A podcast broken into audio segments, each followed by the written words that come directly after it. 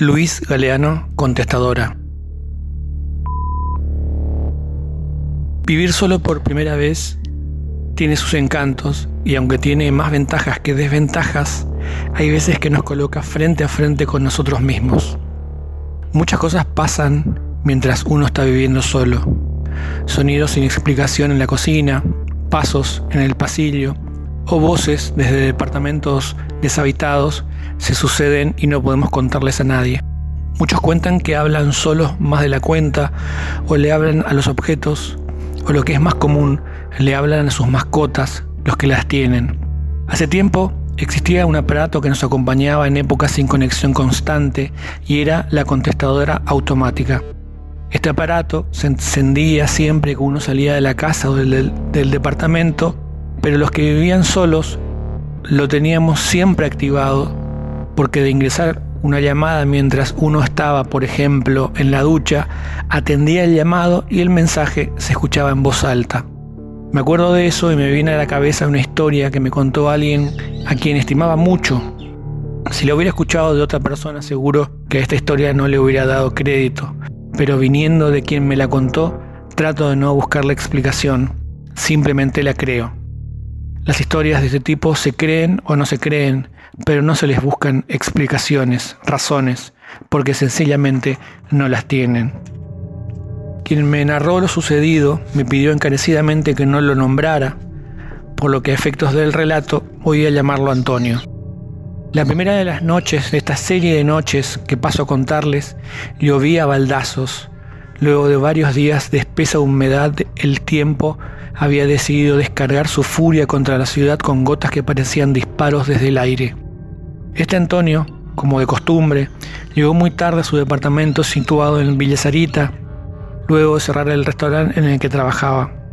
Se sacó la ropa mojada mientras instintivamente presionó el botón de la contestadora automática donde el número 3 titilaba pacientemente. En aquella época el número que mostraba la contestadora correspondía al número de mensajes que había guardado. En el primer mensaje se escuchaba un breve silencio y luego se cortaba. En el segundo, el silencio esperaba un poco más y se volvía a cortar.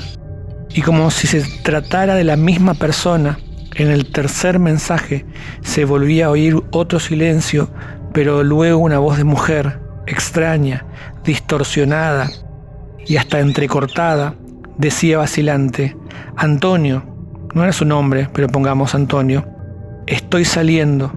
Estoy viajando hacia Posadas. Llegó el viernes. Voy para allá. El corazón se le detuvo. Era martes a la noche. Para el viernes faltaban tres noches. No reconocía la voz ni se imaginaba quién podría estar llamándolo con esa confianza. Evidentemente ella sí lo conocía y sabía cuál era su número de teléfono y probablemente dónde vivía. Antonio trató de recordar algún amor de verano, o alguna historia inconclusa de otra época, pero no encontró nada en su memoria. Finalmente, volvió a escuchar el mensaje y luego lo borró. Aquella noche durmió poco y nada.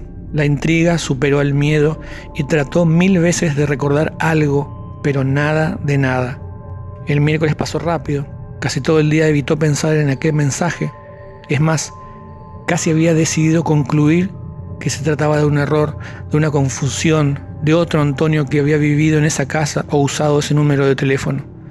Por la noche no llovió, pero el tiempo seguía inestable. Cuando abrió la puerta del departamento, le volvieron todos los miedos juntos al ver titilar el número 5 en la contestadora. El primer mensaje nuevamente estaba vacío. En el segundo y el tercero aparecía la misma voz de la noche anterior con un tono de mucha angustia y miedo.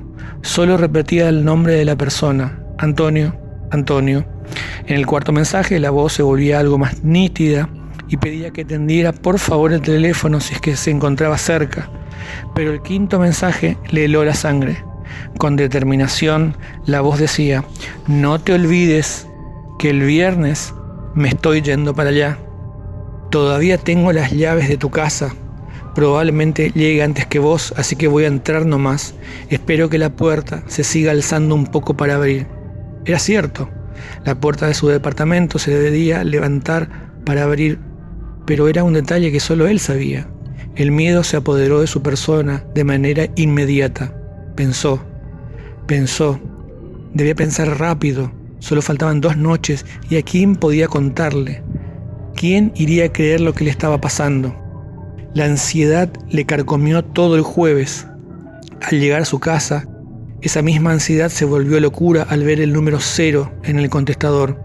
Nada, ningún indicio, nada que pueda hacer frente a esa impotencia que sentía.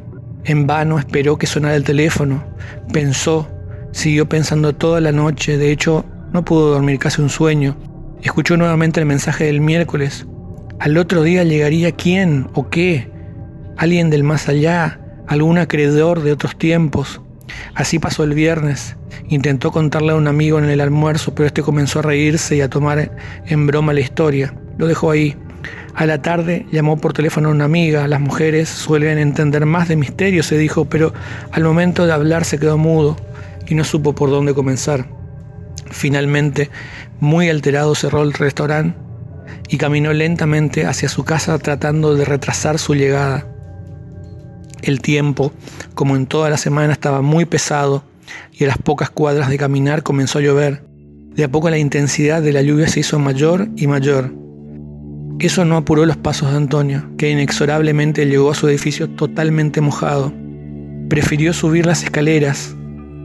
En cada escalón iba dejando huellas de agua que le caían de la ropa. Finalmente llegó a su piso.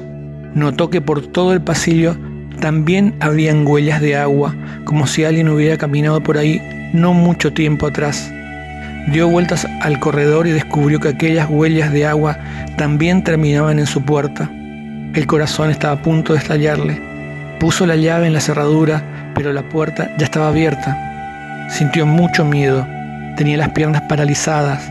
Finalmente abrió totalmente la puerta y encontró lo que nunca en su vida hubiera creído encontrar. No se le contó a nadie más que a mí. Mientras lo hacía se le caía una lágrima, no sé si de miedo o de locura recordando aquella noche. Narré varias veces lo sucedido, pero nunca me animé a contar aquel desenlace muy cercano a la locura y lo paranormal. Esta no va a ser la vez de la excepción.